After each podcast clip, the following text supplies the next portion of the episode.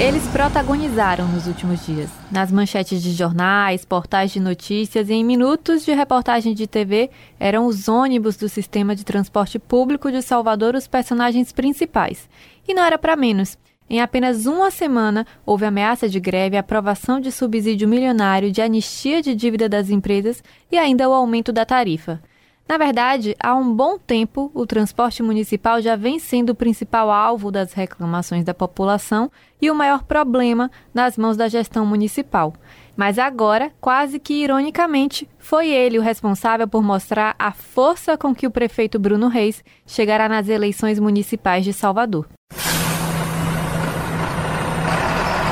Na semana passada, os rodoviários haviam decidido que entrariam em greve, mas logo no dia seguinte a metrópole antecipou que eles entrariam em um acordo com os empresários e que a prefeitura daria um subsídio de 205 milhões de reais às empresas de ônibus. Dito e feito, a paralisação foi suspensa e Bruno Reis enviou a proposta para a Câmara de Vereadores, que, por unanimidade, aprovou o projeto de subsídio, mostrando que a casa está afinada com o prefeito. Mas essa sucessão de fatos, obviamente, não se trata de uma coincidência. A ameaça de greve criou um ambiente favorável para o anúncio do subsídio e do aumento da tarifa, que passou para R$ 5,20, a mais elevada do Nordeste, diga-se de passagem. O reajuste no final do ano também não tem nada de desproposital. Ele faz com que esse desgaste seja evitado em 2024, ano de eleição. Não precisa ter tantos anos de experiência para recordar do antigo CETEPS, o Sindicato das Empresas de Transporte Público de Salvador, hoje integra. A população enxergava esses empresários como grandes tubarões milionários e ela não estava errada, mas não era só isso. Eles tinham grande influência econômica e política, ajudavam nas campanhas para prefeitos e até a eleger vereadores. E talvez tenha sido justamente por isso que o caldo começou a entornar quando a CM Neto assumiu a prefeitura da capital e, ressentido pelo pouco apoio recebido, empenhou-se em diminuir esse sistema de força das empresas.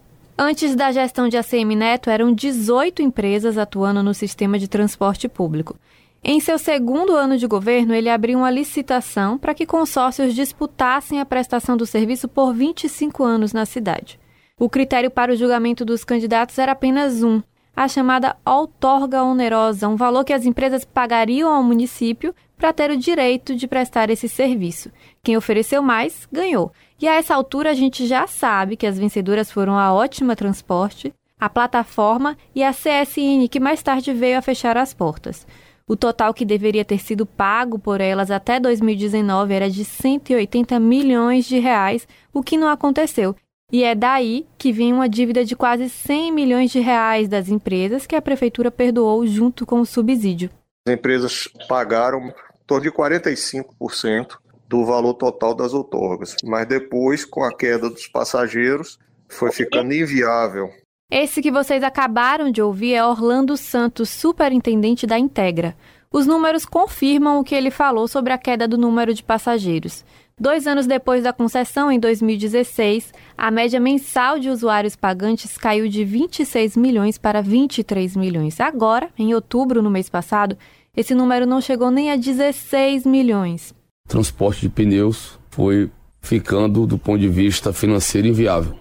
Hoje, a receita fruto do pagamento da passagem não cobre a despesa do sistema. Situação agravada Primeiro com a chegada do metrô, que fica com a parte maior da tarifa, 61% a 39%. Então isso foi o grande problema do sistema de transporte de Salvador. Como vocês ouviram, a prefeitura atribuiu o desequilíbrio financeiro do sistema ao metrô. A lógica deles é que, com a integração, o maior percentual da tarifa acaba indo para o sistema metroviário, deixando um déficit para os ônibus. Para tentar solucionar, mesmo que emergencialmente, a crise, Bruno Reis chegou aí a Brasília pedir auxílio para o transporte público, mas sempre sem sucesso. Agora, Bruno encontrou no subsídio a solução para tentar contornar a crise para responder àqueles que ainda tinham dúvidas sobre a força política que ele chegará nas eleições de 2024.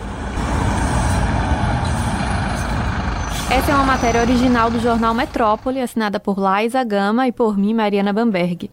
Você pode conferir o conteúdo na íntegra na nossa edição mais recente do jornal. Mariana Bamberg para a Rádio Metrópole.